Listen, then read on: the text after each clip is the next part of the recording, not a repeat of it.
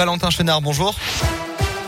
Bonjour Alexis, bonjour à tous. À la une de l'actualité, tout cas contact d'une personne testée positive au nouveau variant du coronavirus Omicron doit être considéré comme contact à risque élevé. Hein. La personne devra être isolée même si elle est vaccinée.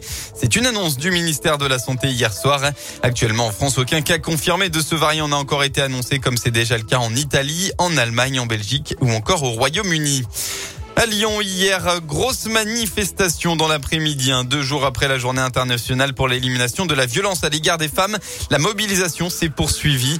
Au départ de la place Bellecour, vers 14 heures, près de 4000 personnes se sont mobilisées pour dénoncer entre autres les violences sexistes. Ils étaient 7500 euh, selon les organisateurs.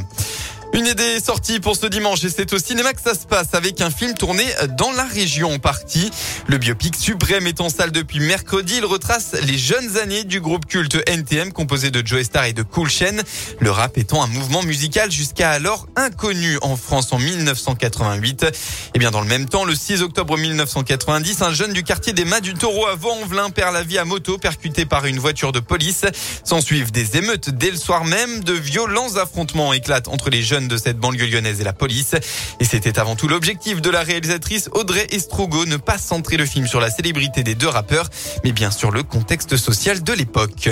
C'est pour ça que moi c'est cette période-là qui m'a intéressée, pas une autre. C'est-à-dire que leur premier album sort au moment où il y a toutes ces émeutes successives. Vaux-en-Velin, Sartrouville, Mantes-la-Jolie. Et ces revendications qu'on connaît maintenant du coup très bien aujourd'hui, elles étaient quand même nouvelles pour une partie de la population française. Et eux sont arrivés à ce moment-là. Et c'est terrible parce qu'à la base ils sont arrivés en disant voilà, il y a ce problème-là Est-ce qu'on peut pas trouver une solution Et on a préféré leur taper dessus et les donner responsables d'une problématique qui ne les concerne pas. Et les médias en face qui, pour donner une réponse aux cités qui brûlent et les politiques avec, hein, disent bah oui c'est normal quand on écoute un groupe qui s'appelle Nick ta mère, on peut que mettre le feu à la banlieue.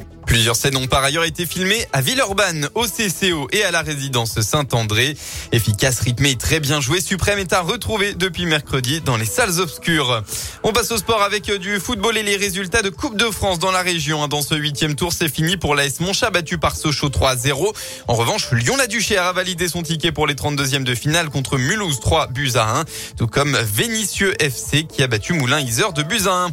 En rugby, 11e journée du top 14, des nouvelles défaites pour le Loup. Les Lyonnais se sont une nouvelle fois inclinés hier sur la pelouse de Toulon. Résultat final 19 à 13. Les Lyonnais sont cinquièmes au classement provisoire. On passe enfin à la météo pour votre dimanche. Eh bien, la neige a fait son retour dans le Rhône. L'épisode touche particulièrement l'ouest du département puisque dans la région lyonnaise, la température est trop élevée. Ça ne tient malheureusement pas. Côté Mercure, cet après-midi, il fera au maximum de votre journée entre 2 et 4 degrés.